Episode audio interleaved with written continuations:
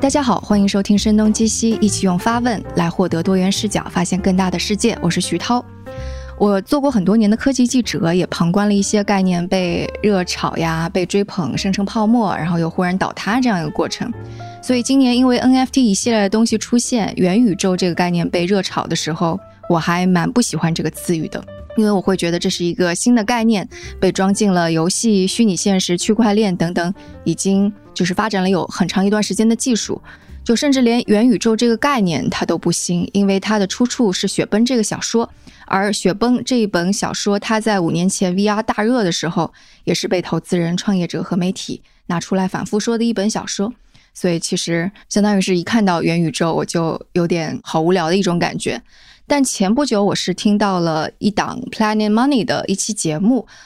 我觉得它是给了我一些新的思考养料，所以我就。听完那期节目之后，我就没有刻意去躲开元宇宙这个热词，而是去做了更多的探寻。当然，那期节目本身是跟元宇宙没有关系啦，呃，但是在那个听完那期节目之后，我是迅速就想到了元宇宙。所以这期节目并不是我邀请一个专家或者嘉宾来进行访谈的一个节目，而是和我的合伙人丁教达燕来聊一聊关于我们在这个方面的思考，以及我们看到的一些有意思的故事。Hello，达燕。嗨嗨，Hello，徐涛。所以我们就是应该是好久都没有一块在一个节目当中出现了。然后我们现在也很元宇宙的通过电脑 在录制这期节目。对，刚好我下午还是用了这个 Oculus Quest Two，然后跟另外一档节目做了一期，所以就感觉这两天基本上好像这个词就充斥在我的这个脑子里面了。然后包括我也是上周刚刚买了 Oculus Quest Two，所以就这一周整个的我就觉得这个词就已经是到处都是了。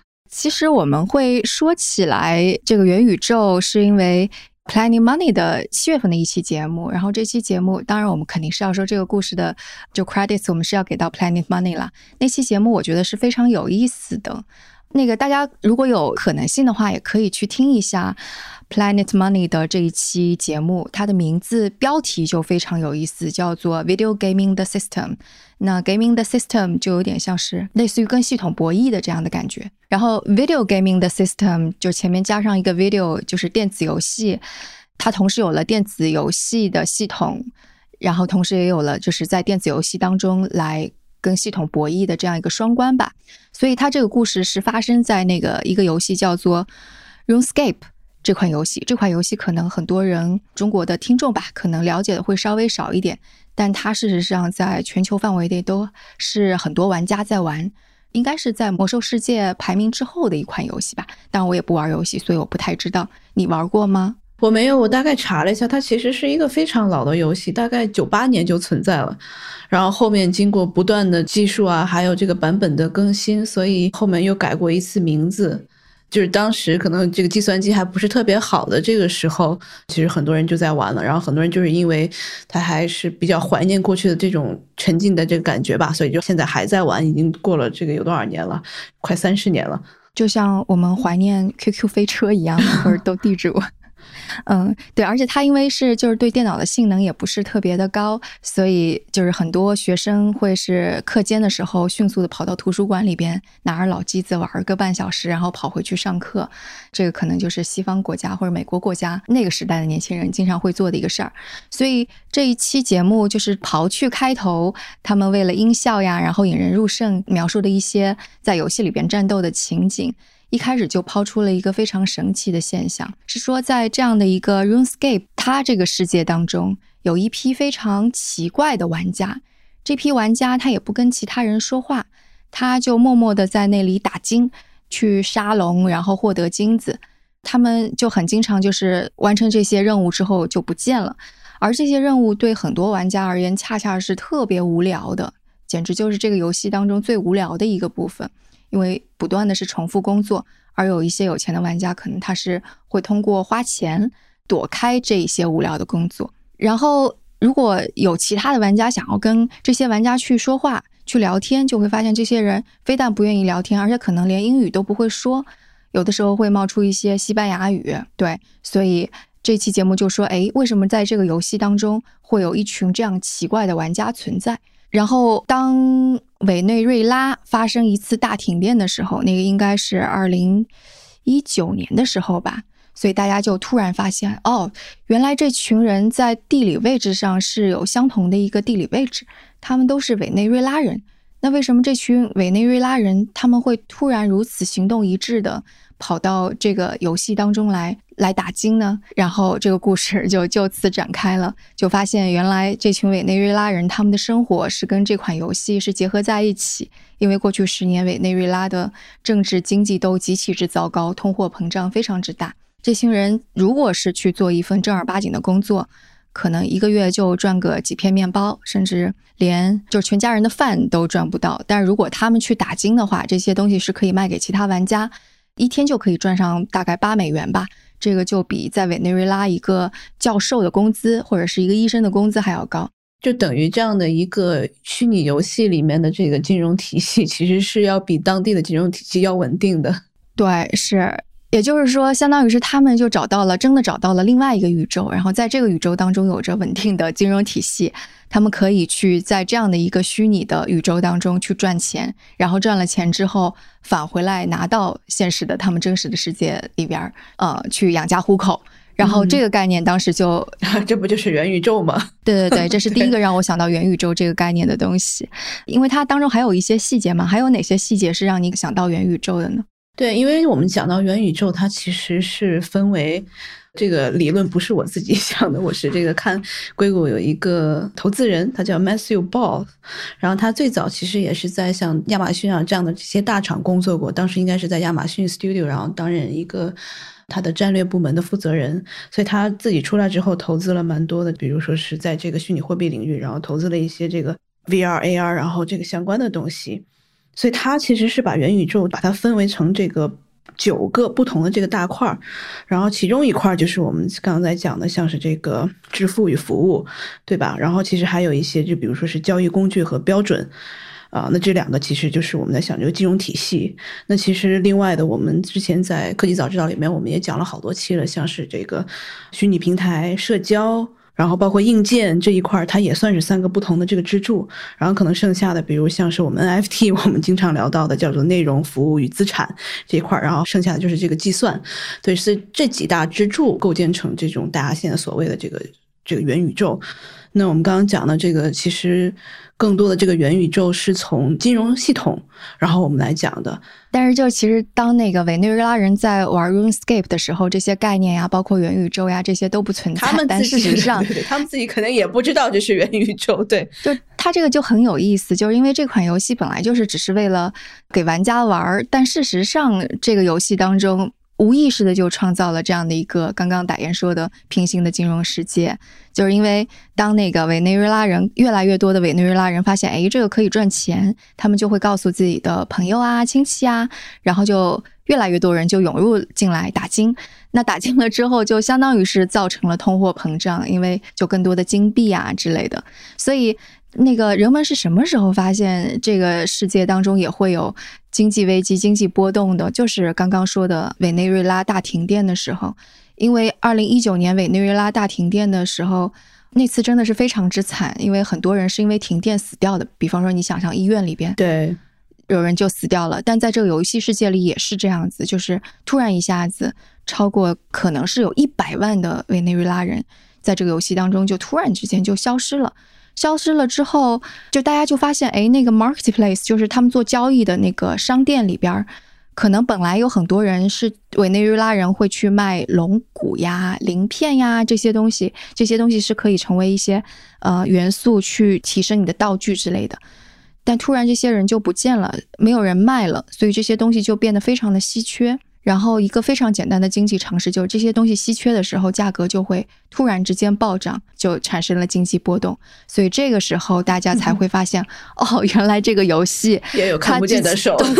对对 对，它游戏里边也有看不见的手。然后原来也是在影响他们玩的体验啊什么的。所以这就是惊讶到我的关于元宇宙的第二个点吧。就是大家可能如果只 知道委内瑞拉的过去几年的这个情况的听众，会比较了解他们自己的这个货币叫做玻利瓦尔，价值其实早就崩溃了。对，然后他们基本上通货膨胀达到了这个一百万的百分比的这样的一个这个增长，所以这个如果是跟其他的货币、游戏里面的货币，甚至是他们后面采用的像是啊比特币这样的货币作为法定货币的，其实都是要不稳定非常多的。所以其实，在游戏里面，他们反而可能会觉得，那相比之下，我两全相害取其轻吧。那我还是更希望我能够在这个游戏里面获得一些这个收入。对，是，然后就是就是问的下面一个问题，就是是不是其他的游戏也可以成为就是这样的一个元宇宙？然后那期节目当中也提到了这一点，说为什么是 RuneScape 这款游戏让委内瑞拉人可以连接起现实世界跟元宇宙世界？那是因为 RuneScape 刚刚我们说到它是一款非常老的游戏，就是非常低端的硬件设备也可以玩儿，所以这使得在现在经济困境当中的。委内瑞拉人依然是可以配一个特别老旧的电脑来进行打金，所以这也是为什么委内瑞拉人在看不见的手的情况下选择了这一款游戏来作为他们的元宇宙吧。嗯，所以这也是让我特别惊讶的一个小的信息。对，就是这个 RuneScape 这个游戏，或者是在这个 Planet Money 这一期节目里面，有没有其他的让你带来思考的东西？就对，刚刚我们讲的更多的是跟经济层面相关嘛，然后后来就是这个节目的后来，以及我查的一些资料，会觉得它真的是跟现实生活交织的太紧了。就首先，真实世界的恶意是会进入到这个游戏里的，就比方说论坛上面会有教你，因为一些玩家会认为这些委内瑞拉人是搅乱了这些游戏，他们就很讨厌委内瑞拉人，所以真实世界的恶意就会进入到这个游戏当中。会有论坛说如何辨别和杀死委内瑞拉的玩家，然后委内瑞拉人上去，他们就会把他给杀死。好不容易。当然有一些是，当然有一些玩家很好啦，会主动跟他们聊天啊什么。然后进一步的就是。这个游戏当中本来就有一些黑帮，就类似于他们就会占据了某些特别容易打到金的地方，呃，然后自己人在那里打金，或者如果就是他们不打金的时候，他们就会派一两个人守在关卡上面。如果有其他玩家要去打金的话，就要留下买路财，就事实上的游戏中的黑帮。然后这后面的故事就可有意思了。他们因为没有办法二十四小时都守在那儿，所以他们就会在有时差的时候就雇佣了一些委内瑞拉人来当他们的小喽啰，感觉就是留他们在那儿，然后喊一嗓子留下买路财那种。但是这个的演变就跟真实社会还蛮像的，就委内瑞拉人干着干着，突然觉得我干嘛要给他们当小弟，然后他们分给我的又特别少，所以委内瑞拉人自己就起义了。他们就号召了其他的同伴啊之类的，在这款游戏里边打了一场非常大的战役，然后最后他们就赢了，他们就自己成为了那个委内瑞拉黑帮。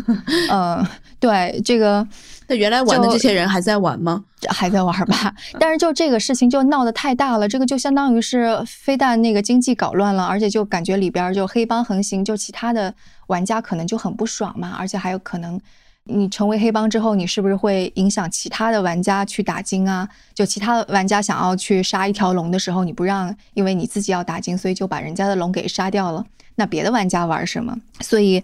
这个就发生了下一个我认为就元宇宙当中很有类似于预言性的事情，就 RuneScape 跳出来了，它就相当于是一个手持 power 的政府一样，认定说啊，你们这些打金的人，他助长了有组织的欺骗。你是在开设黑市，是虚假物品销售，所以你触犯了我的规则。我对你们的打击就跟真实世界的交易员的行动是一致的，所以你们就不能够玩。然后他们就吊销了很多委内瑞拉人的账号，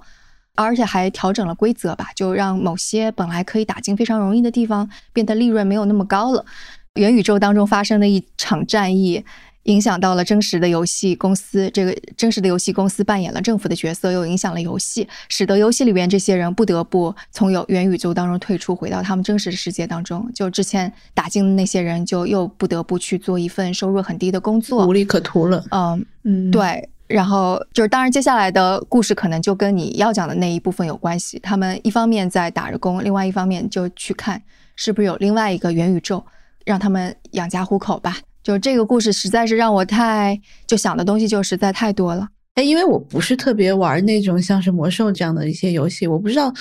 因为我知道这游戏已经发展了很久嘛，就有人的地方就有江湖，所以它是不是也是会存在一些，就刚刚我们讲的 RuneScape 这种后面变化成这种有黑帮啊、有帮凶啊，然后有什么起义这样子的一个虚拟游戏的社会状态？当然了，我觉得可能作为游戏的这个管理者，他会设置一些这种叫做什么社区的一个规则，但可能在这个社区的规则下面，我们还是会有一些这个拉帮结派，我们一起去怎么样占领一些地方。对，其实这个事情就打金的这个事儿也很普遍嘛。就你说，在中国其实有打金的这个团体，然后甚至还有就是之前的那个特朗普的那个副手叫什么来着的。啊，突然忘记名字。我知道你说的谁，但我也记不太他的名字了。对他自己还做过工游戏工作室，专门雇佣人来打金吗？对对对，他当时的那个办公室是放在香港的。嗯，然后他非常明确自己要服务的那批人，就打的金是给谁？是给美国的，类似于就是呃白人 待业青年。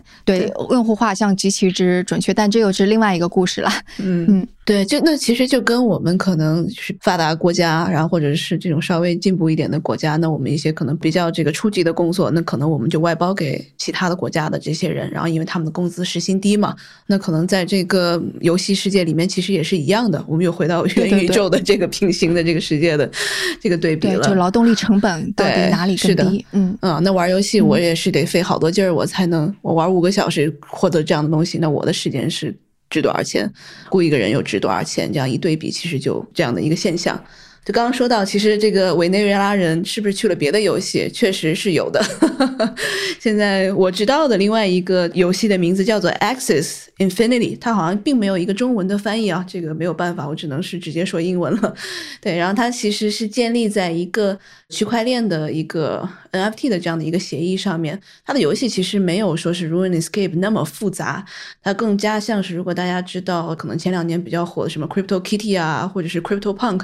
它就。就是一个很可爱的一个小的这个虚拟形象，然后你可以在这个游戏里面去，这个叫什么？他非常的直给，他就直接是感觉是你去玩就是为了赚钱的，所以相当于是把 RuneScape 的打金的这个过程完全提炼了出来。然后玩的游戏是里边有一些像 Pokemon Go 梦可宝宝贝一样的角色，对吧？然后你需要去繁殖它，繁殖，对，是繁殖这个词。呃，对，是，对对。然后你可以就是通过跟别人这样对战，把你自己的小宠物，然后变得更加有能力，然后你可以不断的。去繁殖一些比较嗯稀有的品种，然后你可以在这个交易市场上面来卖。所以这个委内瑞拉的有一些人就去了这个游戏里面继续在玩儿。然后这个游戏要算人群分布的话，其实委内瑞拉只占百分之五。它最大的一个市场其实是在菲律宾，大概是占百分之三十。然后剩下大家可以看到，其实就是一些可能发展中国家他们自己的这个法定货币不是特别稳定的，包括像是印度尼西亚。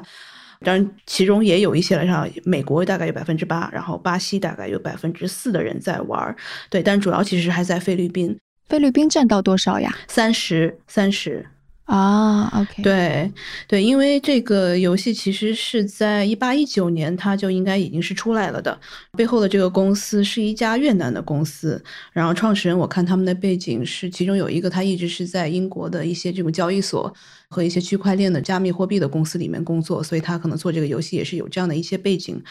他们在就去年疫情的时候，其实是获得了非常多的菲律宾的这些玩家。因为我查了一下数据哈，在菲律宾的去年八月份的时候，有大概百分之四十五点五的菲律宾的人其实是处于一个失业状态的。那菲律宾大概是有六千万的这样的一个劳动人口，所以这个数字还是蛮可怕的。到现在稍微可能恢复了一点，占到百分之八点八吧，这个失业人口。所以大部分的人其实是就是。人传人，然后这个肯定是传的非常快。有一个 游戏，你可以又玩又赚钱，那为什么不呢？对吧？所以就很，嗯嗯嗯，所以这是一个非常类似的委内瑞拉的故事，就是因为本国赚不到钱，实体经济赚不到钱。因为我看了有一个纪录片嘛，专门是说 Access Infinity 在当地的一个小村子里，它这个村子叫做贾万纳端市，这个村子大概是有三十多万人口吧，然后。基本上开始有几个人在玩的时候，然后后面就是人传人，所有人都在玩。对，为什么呢？因为其实当时失业率比较高，所以大部分玩这个的人，他其实是劳动技能比较少、比较低的这样的一个人群，就包括纪录片里面其实讲到一对老夫妇，丈夫大概七十多岁了，妻子六十多岁，他们平时就是看着一个便利店的，他们可能一个月本来大概能有个两三百美元，就但是其实疫情过来之后，他其实只能达到这个之前的可能十分之一都不到，所以他们除了可能去玩游戏赚钱之外，他们别无他法。然后包括另外有一个他是。就骑自行车可能拉一些游客的这样的一个人，蛮年轻的，大概是二十来岁出头。后面就是通过朋友介绍说，那我也去玩这个游戏吧。这些人基本上可能能够在玩游戏的一开始的前几周能够赚到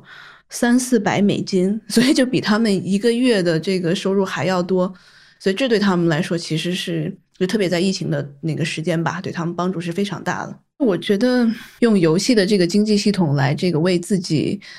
现实世界里面的这样的经济的环境来纾困的这样子的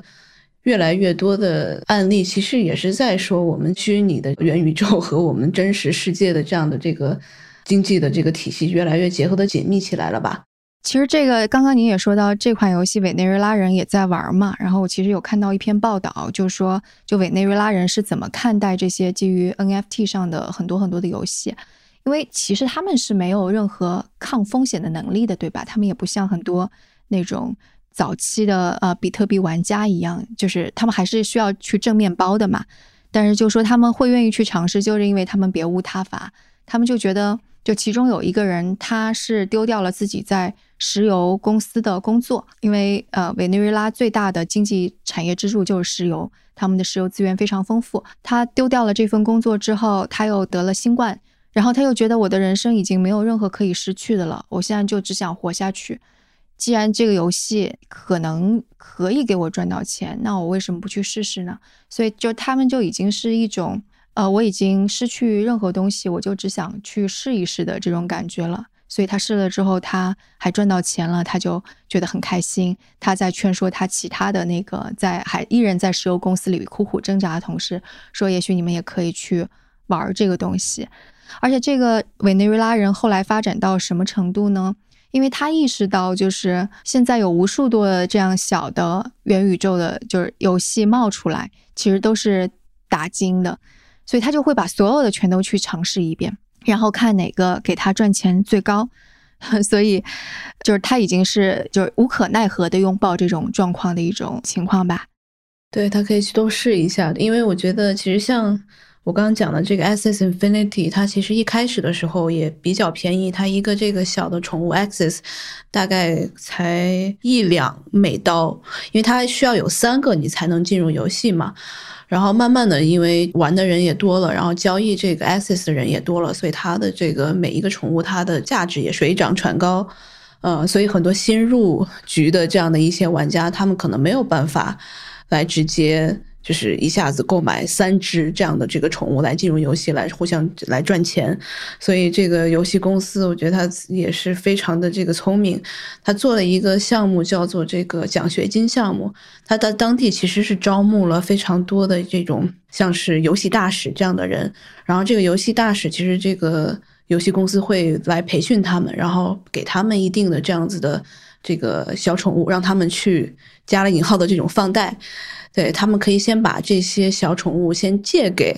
这个新加入游戏的人，然后让新加入的游戏的人通过用这个去玩游戏，然后来呃赚取的这样的一些这个利润，然后他们这个新玩游戏的人可以分到百分之七十，然后这个当地的这个组织者、这个培训的人，他们可以大概赚到百分之二十，然后可能这个游戏公司本身。当然了，在这一个领域，他们赚到百分之十，所以就出现了这样的一种借贷的一个情况的一个发生。所以我觉得这里就进入到一个风险很高、很危险的境地了。就是为什么我会觉得这个之后它可能会对实体世界产生更加不确定的影响，也在于这里。因为你想，它其实这个，如果我们用供求关系或者简单的经济学的原理来判断，它能够接着水涨船高，或者。大家伙儿都能够在这个游戏里边赚钱，其实是完全依靠于不断的有新人进来，有新的人要买新的小宠物，所以钱才能够进来嘛。如果没有人，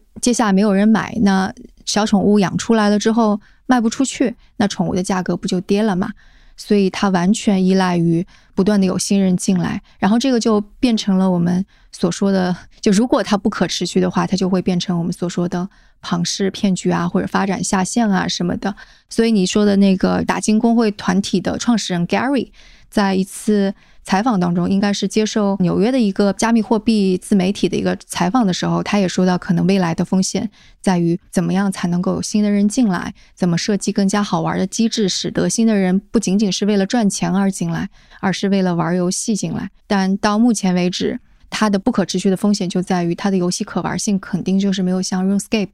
那么强的，因为仅仅就是只是买买宠物、养养宠物，然后把它卖掉这样而已。所以，但是我们接下来，如果我们做一个类似于智力实验或者是思考实验一样的东西，如果这个游戏它崩塌了，就是肯定有一些人血本无归嘛。那对于相当于是五十万的这个菲律宾人或者更多的委内瑞拉人而言，这意味着什么？是他们接着去找下一个游戏，还是会有其他的一些？连锁反应，然后这些国家急切就如果需要经济重振，需要就是更多的人到实体经济当中去，那是不是这个元宇宙跟实体经济 彼此之间也会产生一种竞争？就有点像，就有一个小孩他只想玩游戏，他就不想搬砖了，就这种感觉。其实现在应该是 NFT 可能是最火热的时候吧。当然，很多朋友跟我讲，NFT 可能还得，就如果我们要对比之前的这个 ICO 这样的一个市场爆发的这个时间窗口的话，我们可能还有个四五个月的时间，NFT 可能才会这个泡泡才会稍微破掉一些。对，所以现在不管是可能我们之前知道的，像是 Crypto Kitty，然后或者 Crypto Punk，对各种加密动物，对对对对，然后他们其实是如果是跟 Access Infinity 比的话，他们更没有可玩性了，它就是一个是 几个像素，对吧？包括我其实最近有看了这个 A 十六 Z 投的一个项目，它其实就是一个。可能稍微可玩性更强一点的，大家可以在里面繁殖赛马的，然后他们还可以互相的就去真的是去比赛，然后它这样子其实就是一个可以玩得起来的，大家去这个繁殖自己喜欢的这个马的这个品种，所以它是可能是有一个真实的这个交易的和真实的这样的一个系统在里面的，所以那我觉得就是很多价值来说，它不是客观的，它是非常主观的。你说我不可能去买一个这个。Crypto Kitty 花个这个几十万美金，对吧？因为我不认准这个价值。但是现在可能，如果还是在这个 bubble 里面的话，那大家觉得 Access Infinity 这样的一些小的宠物，它值这个价值。但是现在确实是有这样的一个市场，但是它泡沫多久会破裂？然后破灭之后，只有它的价值能够稳定在什么样的一个区间？我觉得这个可能是我们需要比较小心的。但是这些啊，但是这些发展中国家的这些人，他们其实现在是别无他法了，对吧？对，而且就是就是你刚刚最开始的时候提出一个就是在虚拟世界当中的这个劳动力的成本的问题，其实，在 RuneScape 当中，它关于劳动力的成本是有供需的嘛？就是你冲着想要玩游戏玩的爽的人，然后花钱买了一些别人的时间来打金，和愿意出卖自己的时间来打金的人，其实构成这样的供需关系。但是我我看那个 Axie 那个 Infinity，其实这种供需关系可能并没有那么明显。就是它其实分成两种玩家，一种玩家就是我要去挣我的面包钱的对的人，和另外一部分想要投机的人，而投机的人是须臾即走的那种。然后我昨天还那个特地去登录了 X Infinity，我想注册一个账号，然后它因为是需要。往里边就是你可以打钱，我就发现他居然就是不接受来自中国的 那个法币，也就算了，他也不支持美元，所以我就在想，哦，就是他还跟那个像那个 RuneScape 不一样，他把很多的就是发达国家的这些玩家是排除在外了，就相当于是。但游戏当中，如果是劳动力的供求关系的平衡的话，不就是发达国家的玩家买就是劳动力更便宜国家的时间吗？所以我就觉得这个细节还蛮有趣的。但我不太确定这个，因为我看到他的自己的游戏数据说，他有百分之八的人他是来自美国的，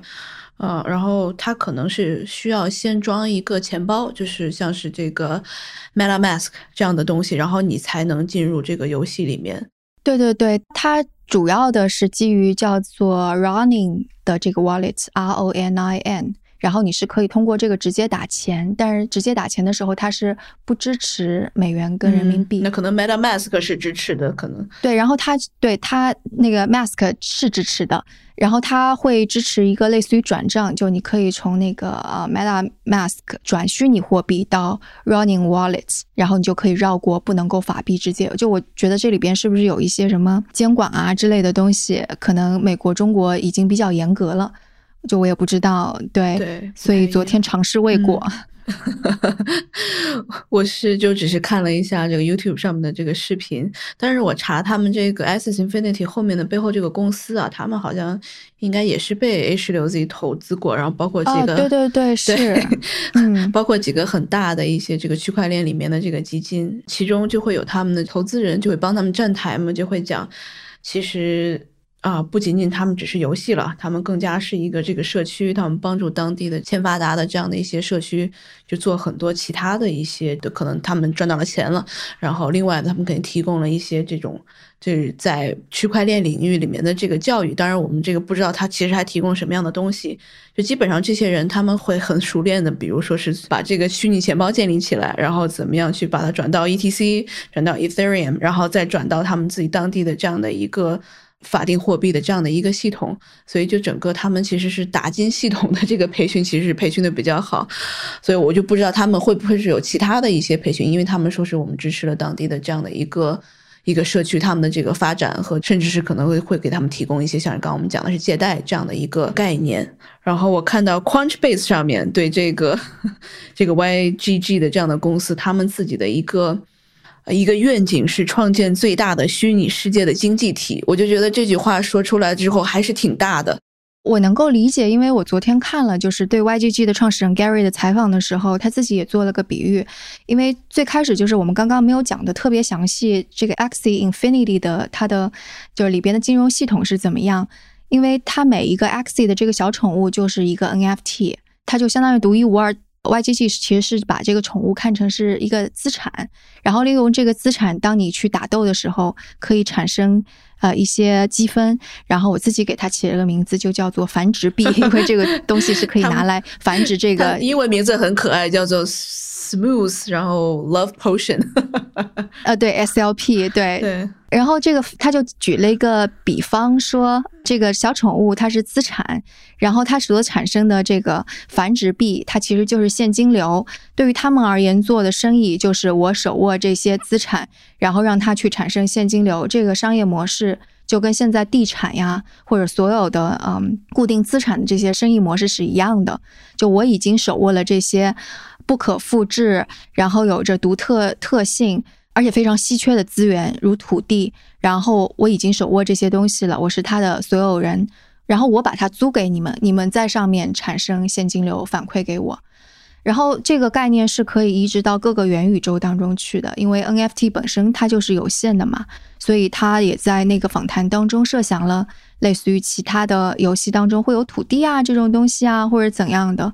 那就是，其实我就更进一步的想了一下，因为我就觉得，就是在元宇宙当中会有一些基础设施一样的东西。就当你说他们在教一些人怎么去用这些 wallet 呀、虚拟钱包这些，其实事实上就是在做一些基础设施的教育工作。就只是我现在还没有看到这个基础设施有多么的不可替代，但也许之后，因为我我觉得游戏这个东西还是可替代性太高了，我可以不玩这个游戏，我可以丢掉。但也许在未来，嗯，有一些功能性的东西，它是不可被替代的。我们举一个例子，比方说，你是一个大型的图书馆，你要在这个上面储存所有所有的信息，是不是它就就是信息已经大到一定程度不可被替代了？那你所拥有的每一个信息，它的资产价值就是恒定的，它就不会去波动了。然后你租出这一些信息，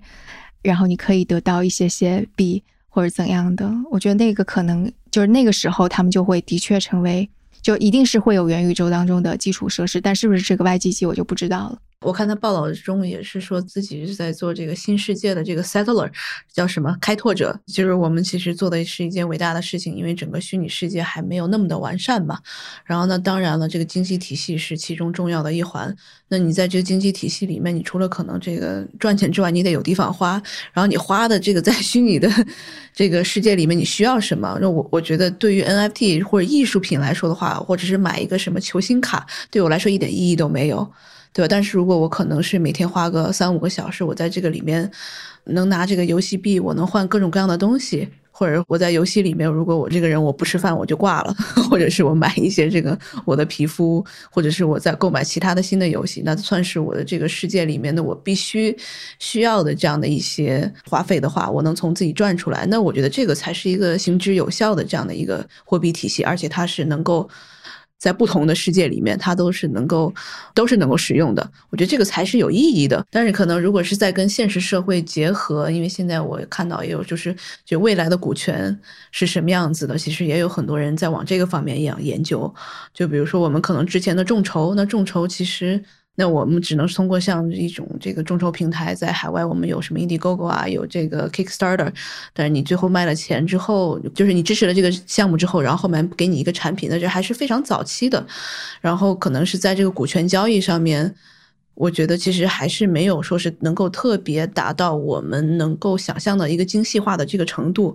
然后现在有一些公司我看到的，比如像是这个 Mirror 这个公司，它其实就是一个作者的一个社区。就我现在可能。作为一个作家来说的话，我需要可能花费八个月、十二个月的时间，我要来这个什么也不干，我就要写这本书。但中间我如果大家都知道，这个作家还是挺贫困潦倒的，你得在这段时间之内，你还得吃饭吧。但如果有的人愿意支持你的话，然后愿意买你这本书的这样的一个。股权的话，他就可以通过 Mirror 这样的平台来做这个事情。但你后面这个书出版了之后，然后你可以时不时的能够分到一些他的版权卖出的这样的一些钱。我觉得他可能就是把这个未来的这个股权变得更加方便了。那它底层的这样的一个新的技术，肯定就是从这个 NFT 和区块链的这个角度来来发展的。对，其实你说的就是这些很多的技术精英、硅谷或者中国的投资人，其实都在畅想这样的未来。希望自己成为其中的看到未来这些人吧。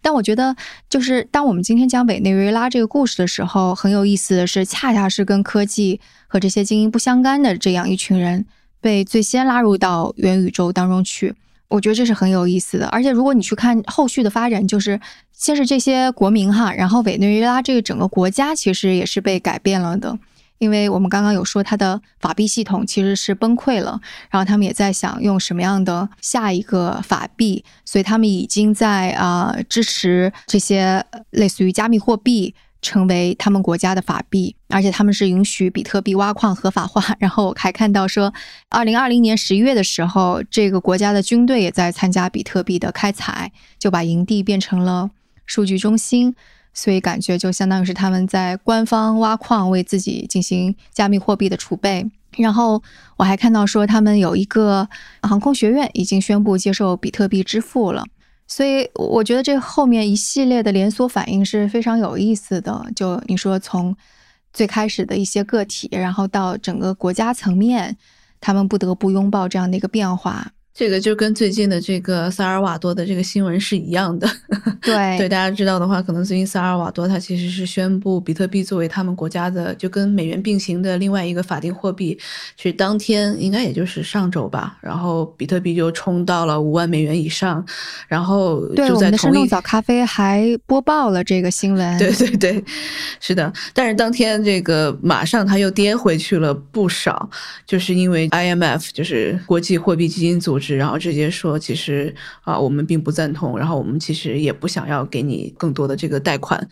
啊，就是因为你们把比特币作为你们的法定货币，这个风险太高了。对，其实我觉得这背后啊，我还蛮期待看到一些经济学家或者社会学家关于这方面的分析，因为我觉得就是这背后会产生的涟漪或者是一连串的连锁反应。是是肯定会特别的复杂，就比方说哈，这整个国家都已经接受了比特币或者虚拟货币，那造成的波动会怎么去影响这个国家的实体经济呢？然后再包括我们刚刚所说的，如果半个国家的人都是在打游戏赚钱，那最后呈现的形式会不会就像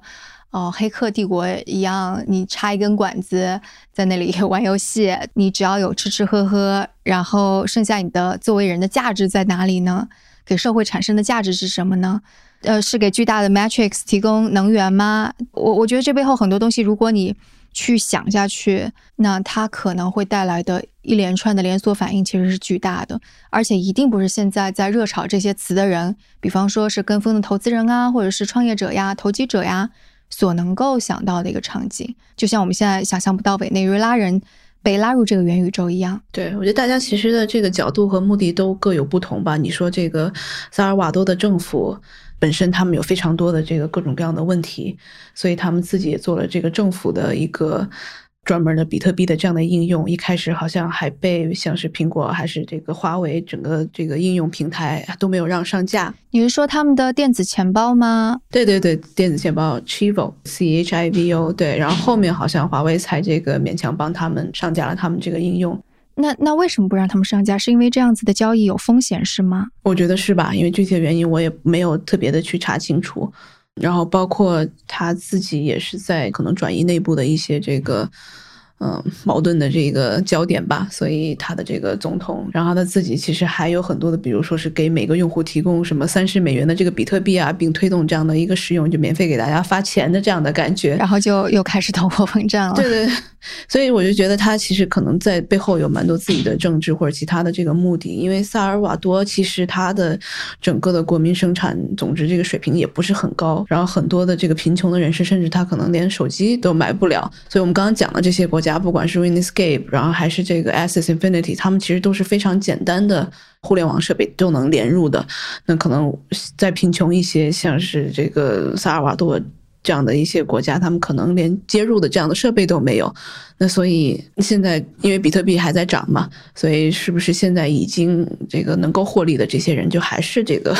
社会的上层的一些人士？嗯，对对对，有钱的人，而且你说没有钱的人，他也留不下这些比特币，因为他们得赶紧去换面包，对吧？是的，对，所以他是不是有自己的一些其他的一些目的、政治目的在背后，我们也不知道，我们只能随便 猜测一下。对，所以也可以说，就是就被迫最先拉入的这一小撮踏入元宇宙的人，其实是遇到很多现实问题的人，但现实问题是没有办法通过。就是元宇宙来解决的，还是得靠现实世界来解决？因为现在不管是投资人呢，还是整个像是大公司，他们全都在推元宇宙的这样的一个概念。我觉得都是有各自的这个目的和角度的。你说现在其实投资人，特别是一级市场这些投资人，他们没有办法说，只能说我们不能再用 VR 或者是再用这个区块链的技术再来去募资。对吧？他只能说我们其实是下一代的互联网。那元宇宙是什么？元宇宙下面包括所有的我们现在这个新的技术都在里面。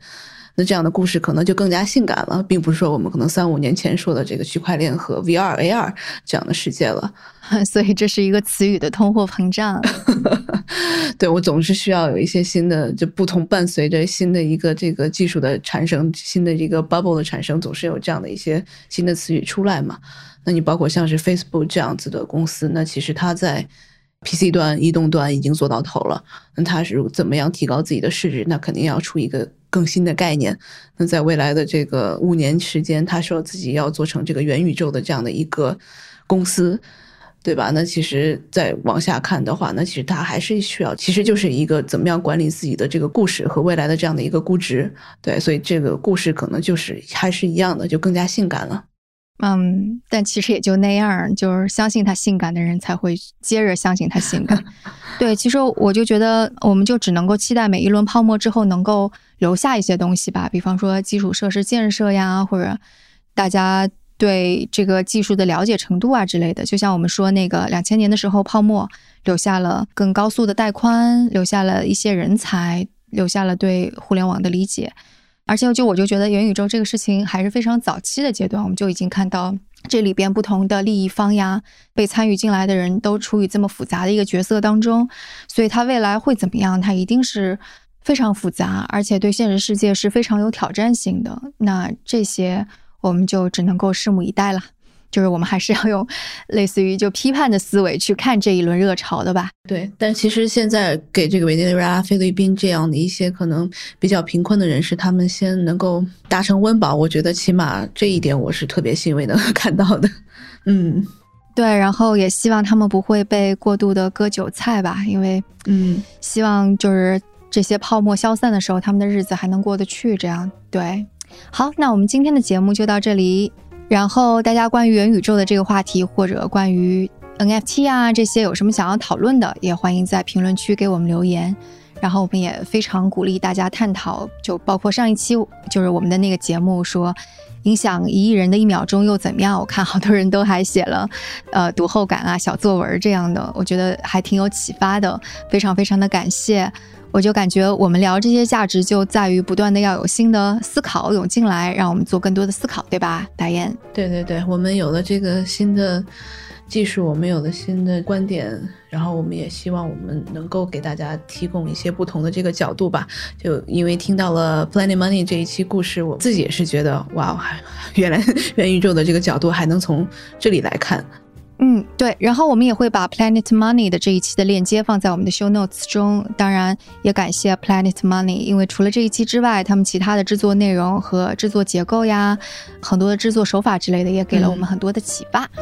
好，那我们就这样，我们下期节目再见，拜拜，拜拜。